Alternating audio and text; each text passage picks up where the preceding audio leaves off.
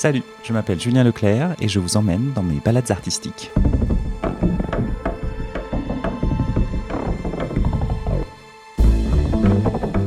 Pour commencer, je vous souhaite tout d'abord une excellente année 2022. La première balade que je vous propose pour cette nouvelle année est consacrée à la bande dessinée, celle de Jean Dittard, hashtag J'accuse, publiée par Delcourt. Après Eric Salch et Elodie Durand, voici donc le troisième auteur, Jean Dittard, que j'ai rencontré au festival de bande dessinée de Blois, le BD Boom. Ensemble, nous avons parlé de l'exploration qu'il a menée au cœur de l'affaire Dreyfus, de son envie de parler du débat public et de son travail aussi sérieux que ludique pour composer ce drôle d'objet bédesque.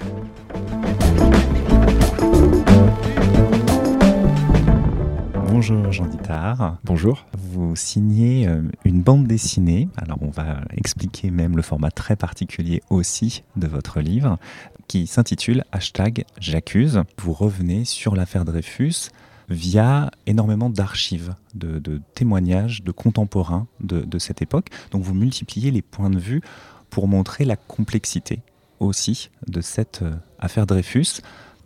La question toute bête, c'est pourquoi d'un seul coup vous euh, vous lancez dans cette exploration euh, riche et très complexe?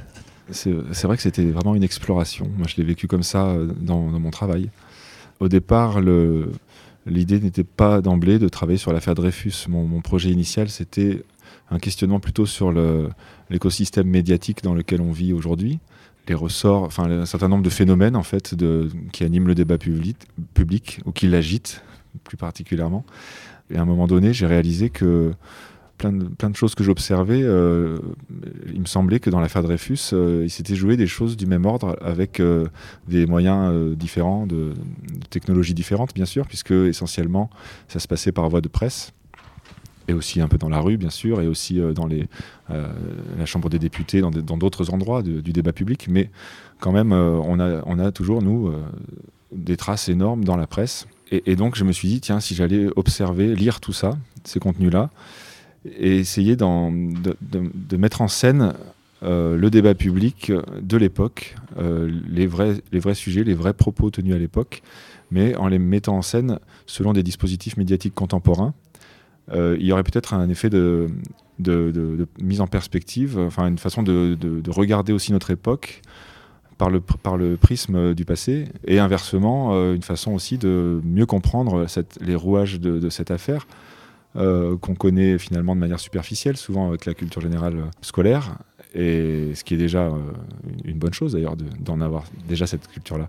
Mais au fond, Comment, ça s'est joué? C'était ça ma, question. Euh, comment, à partir d'une anecdote initiale, euh, finalement euh, un, peu, assez simple et puis commune, c'est-à-dire qu'il y en a eu d'autres, des, erreurs judiciaires déjà, et puis il y a eu d'autres affaires de trahison, et, pourquoi sur celle-ci, tout à coup, s'est cristallisé un phénomène qui a pris une ampleur considérable sur, plusieurs années et voilà, c'est l'objet du coup du livre, c'est d'essayer de comprendre ces rouages et, de les mettre en résonance avec euh, les mécanismes du débat public d'aujourd'hui. Alors quand on ouvre votre, votre bande dessinée, je trouve que c'est toujours très euh, particulier d'ouvrir une bande dessinée. Il y a de plus en plus un travail sur la forme, et là il y a un travail quand même, une idée très précise.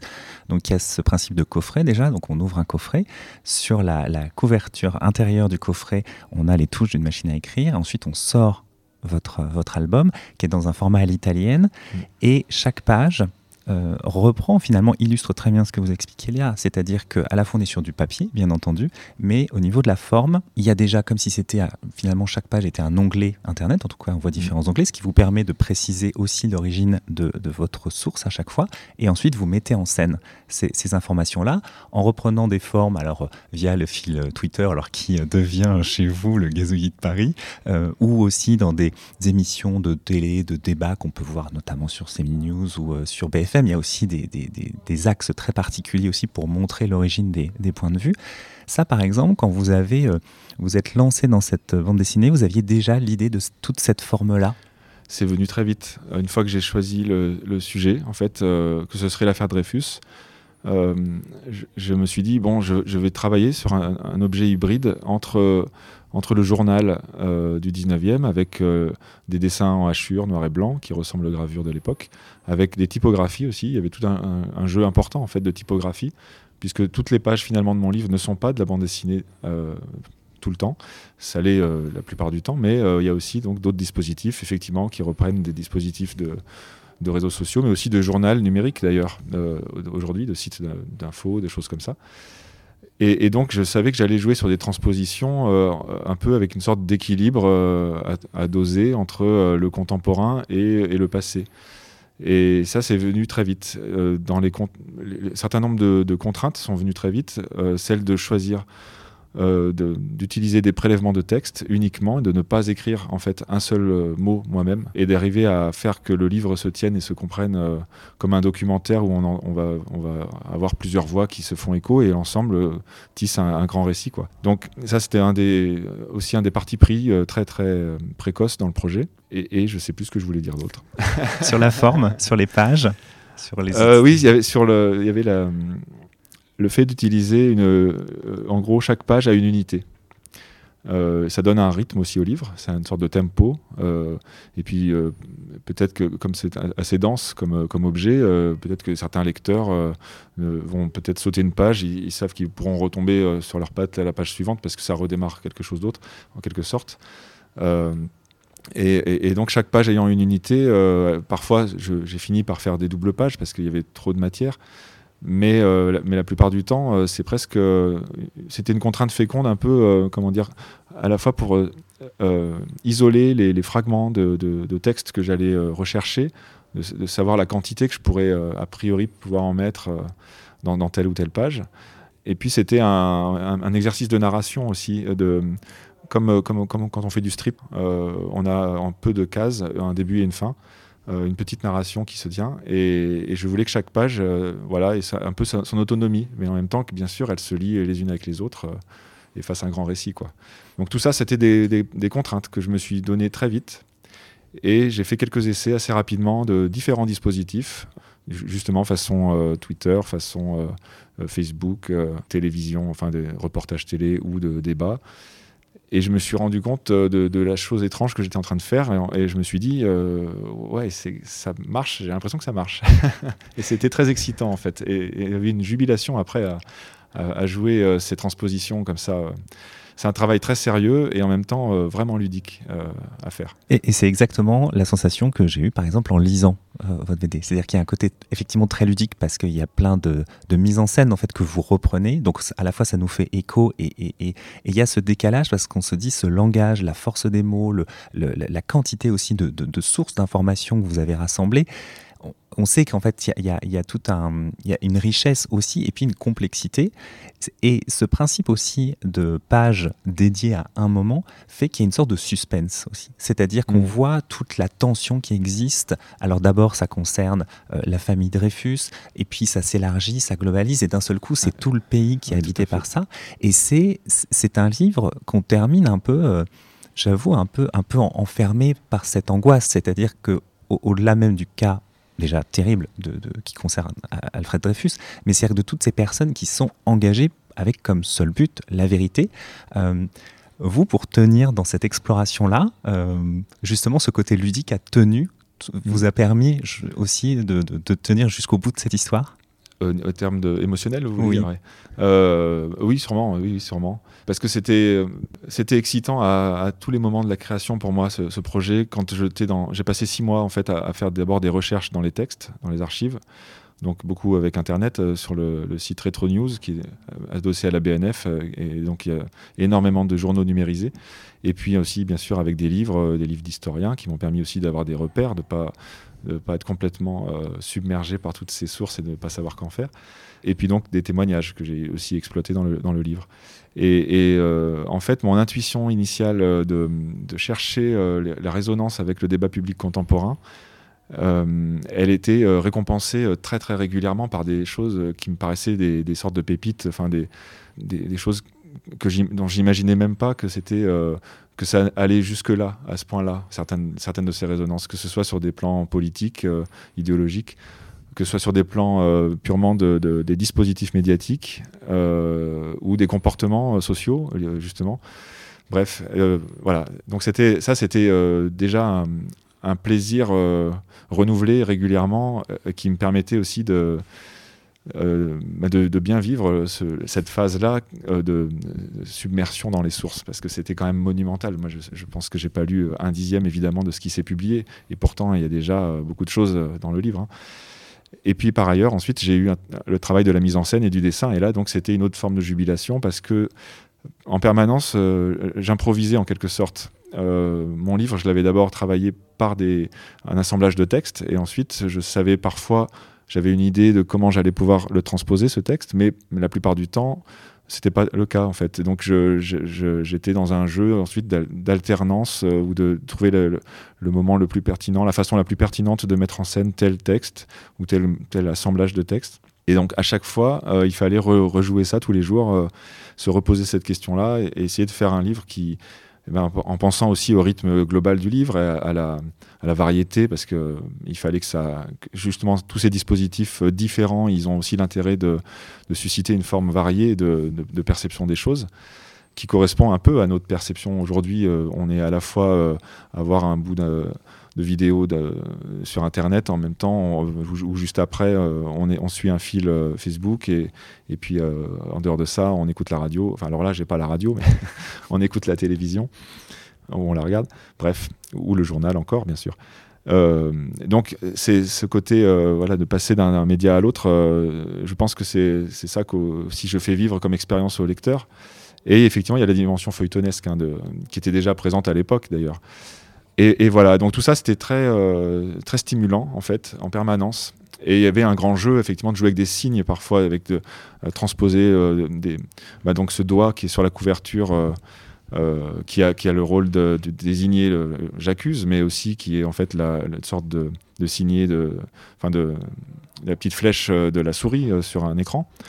Euh, et, donc ce genre de petites choses, euh, bah, c'était très ludique à faire et je pense que c'est aussi une des choses ludiques qui passe à la lecture effectivement. Et j'avoue cette main, donc cette main gauche qui, dont l'index est relevé, donc ça fait penser à, ce que vous disiez. Et j'avoue, j'ai aussi vu la, le, proverbe, l'expression disant l'imbécile regarde le, regarde le doigt et donc pas forcément ce qu'il y a, mmh. a ah, derrière. Ça, pas pensé. Et, ça pourrait. et, en fait, et en, fait en, lisant, en voyant cette image-là, j'ai repensé vraiment tout du long de la, lecture et, de cette. Euh, de, de, voir aussi tout ce qui s'enferme euh, aussi autour de, de, Dreyfus, finalement un personnage qu'on voit peu, mmh. euh, et alors que finalement vous le disiez tout à l'heure, c'est-à-dire que l'affaire Dreyfus est inscrite dans la, culture populaire, donc il y a beaucoup d'images qui sont, on a tous à peu près en tête, donc euh, la, photographie de, Dreyfus en, tant que soldat, euh, la scène terrible où son sabre est brisé dans la pleine cour d'honneur, euh, le, portrait aussi de Zola,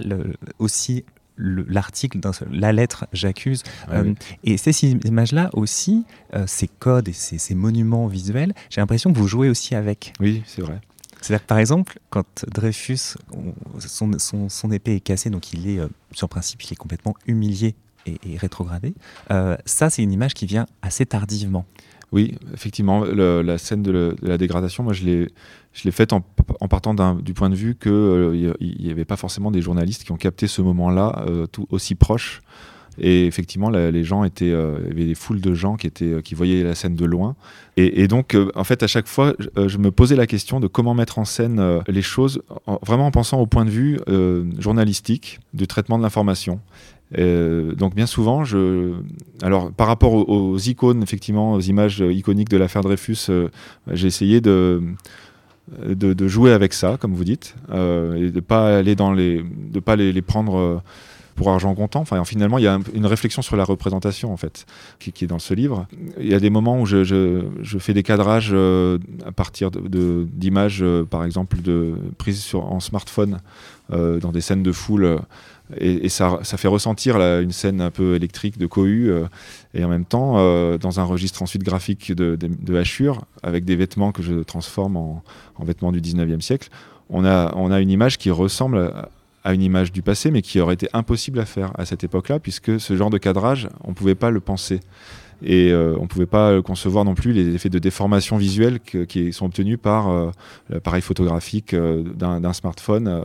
Et donc je, m'amusais avec ce genre de choses. Ou encore les scènes d'action, en quelque sorte, je les parasite parce que ce sont des pauvres images. Souvent, les médias viennent après l'événement et, donc on n'en voit rien en fait. On n'en voit pas grand-chose.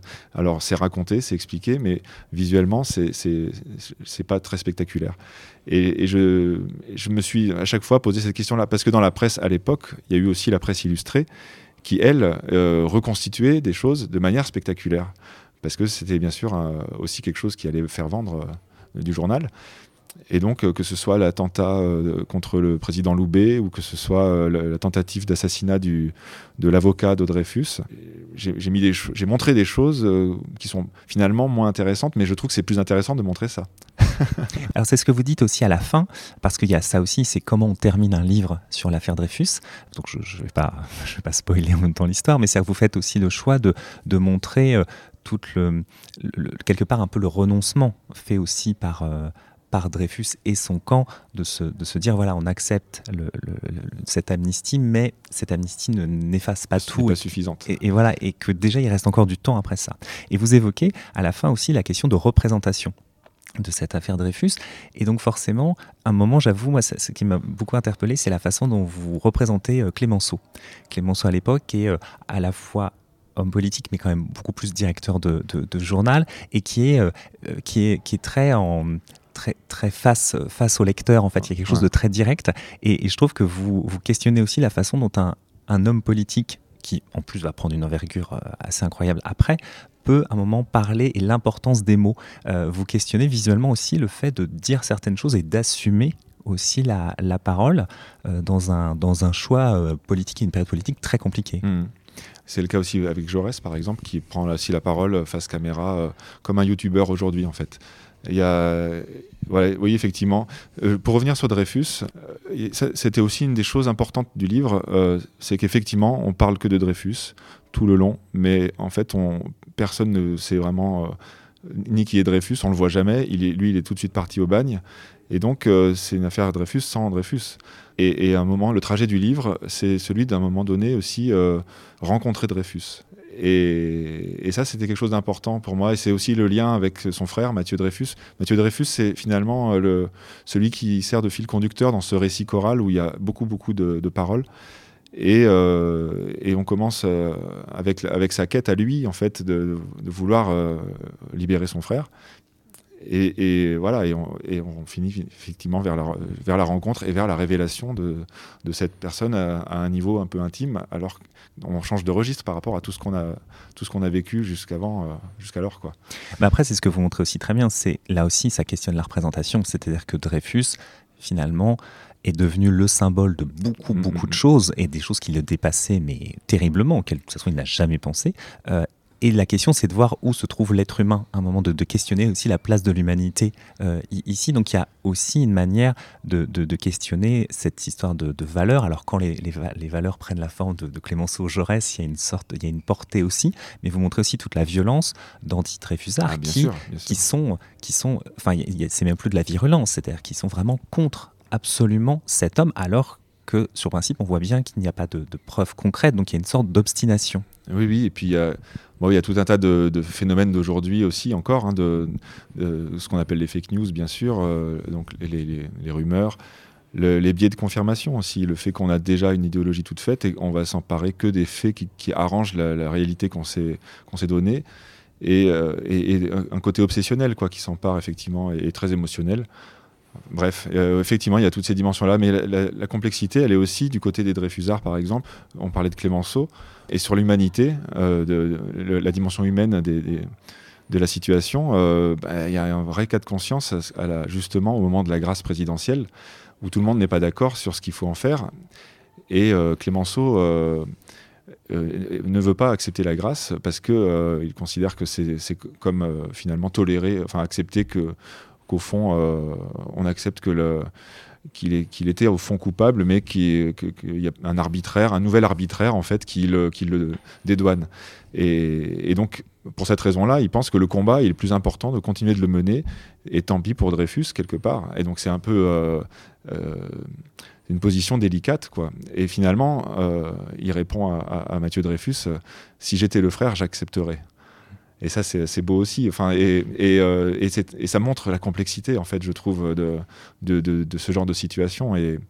Et après, le camp, euh, d'ailleurs, le, les, défenseurs de Dreyfus, euh, par la suite, vont, diverger euh, et vont se, disputer, en fait, justement, entre ceux qui ont voulu accepter la grâce et ceux qui ne voulaient pas, qui pensaient que c'était une erreur. Et ça, je ne le raconte pas, mais il y, aurait de quoi raconter, bien sûr. Mais c'est ça, c'est que dans ce livre aussi, vous ouvrez aussi beaucoup de perspectives parce que déjà, c'est un, un, livre très, très imposant. Donc, il faudrait encore énormément de tomes pour, pour vraiment disséquer tout ça. Et, et vous montrez aussi la question de s'engager par rapport à la société et par rapport aussi à tout un contexte. Quand vous faites ce, ce livre-là, est-ce que vous avez, justement, vous questionnez le débat public, donc vous avez aussi cette manière de vous, vous engager aussi via ce, ce, ce point de vue-là, c'est-à-dire ces mmh. questionnements que le vous avez. Le sujet lui-même est un engagement, en fait. Le fait de travailler sur, ce, sur cette question-là, effectivement. Après, il y, y, a aussi d'ailleurs la dimension de, de on, voit, un parcours de militants en fait. Euh, et comment, arriver à, faire exister dans le débat public une question que personne ne veut voir exister? Et, c'est tout un tas de stratégies et parfois qui passent par des choses surprenantes comme euh, précisément euh, propager une rumeur fausse celle de l'évasion de Dreyfus qui à un moment donné est le seul la seule possibilité de resecouer le cocotier d'une certaine façon, de faire que quelque chose se passe, parce que sinon il y a une inertie telle que rien rien ne peut avancer.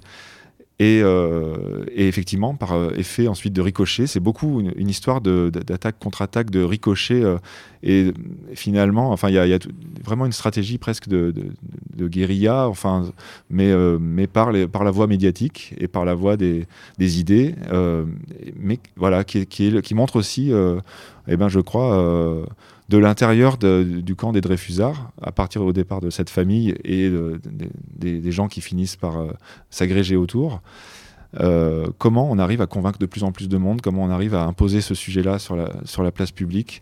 Et, c'est aussi un des, je crois, un des une des choses intéressantes dans ce livre qui, qui n'est pas non plus euh, que déprimant. ah non, il n'est pas du tout déprimant. Parce ah, qu'il y a beaucoup de choses très violentes qui sont, qui sont exprimées. Euh, on sent un, un pays euh, complètement exalté et, et, et, et, on ressent aussi beaucoup d'effets de, de, résonance avec notre temps présent qui sont parfois très déprimants justement et, un peu oppressants, un peu, un peu, asphyxiants. Mais en même temps, on, on peut percevoir aussi des trajectoires très lumineuses dans tout ça, je trouve. Euh, et, finalement, euh, l'issue est, est, un peu amère, mais, mais elle est quand même euh, un happy end quelque part. Tout à fait. Et puis, vous montrez aussi la, la, la force de certaines personnalités à, à, tenir vraiment le combat, tout simplement parce qu'ils sont convaincus que c'est la juste cause. Oui, ça, euh, et, et, ça, c'est quand même très lumineux de voir qu'il faut, même quand on est tout seul, il faut croire en quelque chose. Et, et je me demandais, on disait en début de l'interview que c'était une exploration. Euh, comment est-ce qu'on vous, vous, avez réussi à sortir de cette exploration? Comment d'un seul coup on se dit voilà, je mets le point final et je, je passe à autre chose euh, je ne sais pas si j'en suis totalement sorti, donc euh, je ne sais pas si je pourrais répondre à cette question. Vous avez déjà d'idées Si, si, idées oui, je suis déjà sur autre chose, mais, euh, mais en même temps, ça fait deux mois que le livre est sorti, que finalement j'en je, je, parle régulièrement et je vais dans des, rencontrer les lecteurs dans les librairies ou des festivals. Donc, du coup, je, je, le porte encore beaucoup, ce livre, avec moi, là, et, et donc voilà, je ne suis pas totalement sorti à mon, à mon avis. Oui, oui. Merci beaucoup. Merci à vous.